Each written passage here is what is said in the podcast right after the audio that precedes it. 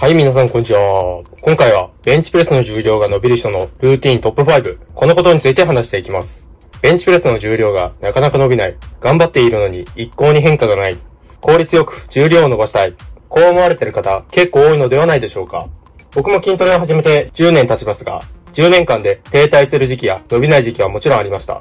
その時期ってなんかもやっとしたり、いい気分になれなかったり、とにかく早く改善したいと思うはずです。今回はそんな風に思っているあなたがスムーズに改善できるように重量が伸びる人のルーティンを紹介していきます。重量がスムーズに伸びる人も停滞する人もそれなりに共通点があるので、今回の動画を最後までご覧いただけることで、ベンチプレスの重量がスムーズに伸びるきっかけを手に入れることが可能で、ストレスをなるべく軽減して、最終的にあなたが筋トレを楽しく鍛えることができるので、この数分でノウハウを自分のものにしてもらえたらなと思います。その前に、このチャンネルでは、たとえバーベルを持ったことがない筋トレ素人の方でも、最高のパフォーマンスを発揮し、理想の肉体と自分を手に入れるための貴重な詳細や情報を徹底解説するトレーニングが好きな方、体を鍛えようとしている方には、非常にたまらないチャンネルです。トレーニング好きで貴重な情報を見逃したくないという人、理想の肉体と自分を手に入れたいという人は、今のうちにチャンネル登録していただいて、一緒にレベルアップしていきましょう。それでは内容に入っていきましょう。ベンチプレスの重量が伸びる人のルーティン。まず根本的に何が一番大切なことか、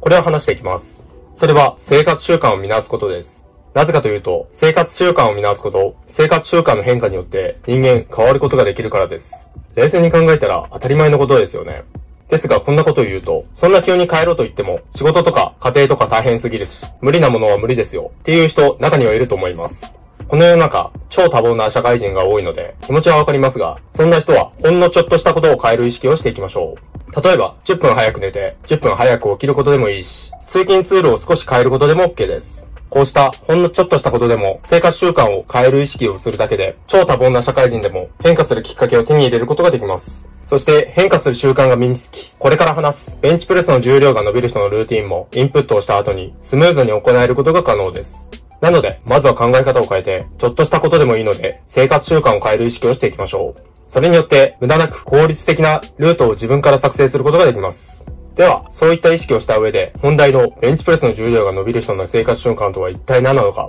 トップ5で発表していきます。ベンチプレスの重量が伸びる人のルーティントップ5。第5位は5大栄養素をしっかり摂取することです。ベンチプレスの重量を伸ばすためには、この項目を徹底しなければなりません。そもそも5大栄養素とは一体何なのか、と疑問に思った方もいらっしゃるのではないかと思います。5大栄養素とは、米、パン、麺類の食材に含まれており、体内に取り込まれることで、エネルギーへと変換され、筋肉を動かす炭水化物、肉、卵、大豆に含まれている筋肉を作るための大切な栄養素、タンパク質、くるみやチーズ、オリーブオイルなどに含まれている炭水化物と同様、エネルギー源となり、体温を保持する効果、ビタミンの吸収を促進する効果を発揮する脂質、野菜や果物、海藻類などに含まれている体の健康を維持するためのビタミンやミネラル。この5つの栄養素を5大栄養素と言います。いわばバランスの良い食事をすることで5大栄養素を摂取することができます。今言ってきた5大栄養素をかけることなく、普段から摂取するように心がけてください。ベンチプレスの重量が伸びる人のルーティントップ5。第4位は、発酵食品、食物繊維、オリゴ糖をしっかり摂取することです。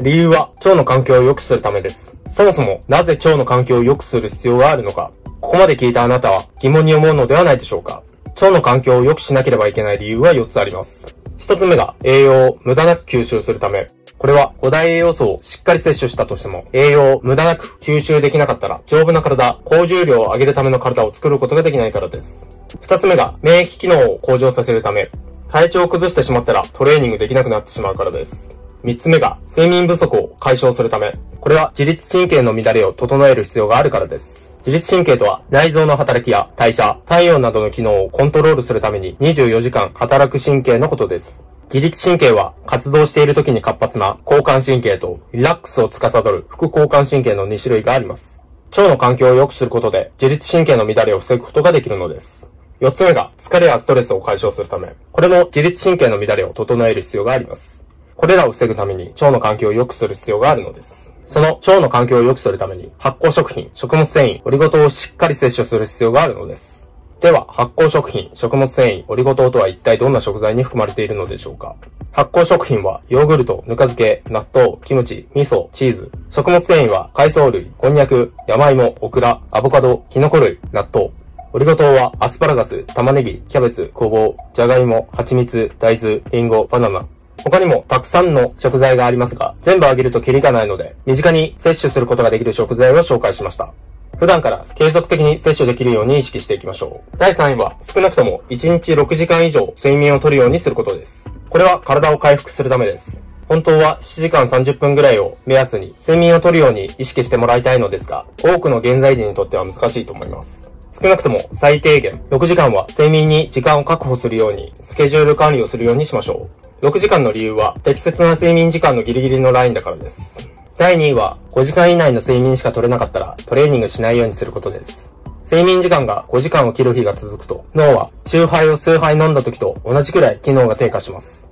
冷静に考えるととんでもないことですよね。要は体が回復していないのです。人間の体は運動や活動によって疲労したり、細胞にダメージを負ったりするが、睡眠中に成長ホルモンが出て、それらを修復するようにできています。睡眠不足だと、成長ホルモンの分泌が少なくなるため、十分な修復が行われず、その結果、老化が進みます。睡眠不足は体を壊してしまいます。何よりも、睡眠が最優先事項です。トレーニングよりも先に寝る時間を確保することを意識してください。第1位は、お風呂上がりのストレッチを徹底することです。なぜなら、筋肉の緊張が緩むので、柔軟性が高まってほぐれやすくなるからです。それにより、疲れが取りやすく、怪我をするリスクを避けてくれます。さらに、お風呂上がりは、呼吸が深くなりやすく、リラックスを司る副交感神経が優位になるので、ストレッチでゆったりとリラックスすれば、安眠効果を高めることができます。ストレッチといってもたくさんの種類がありますが、ベンチプレスの重量を向上させたいあなたがやるべきストレッチが1種類あります。それは、ストレッチポールを使って背中の柔軟性を高めるストレッチです。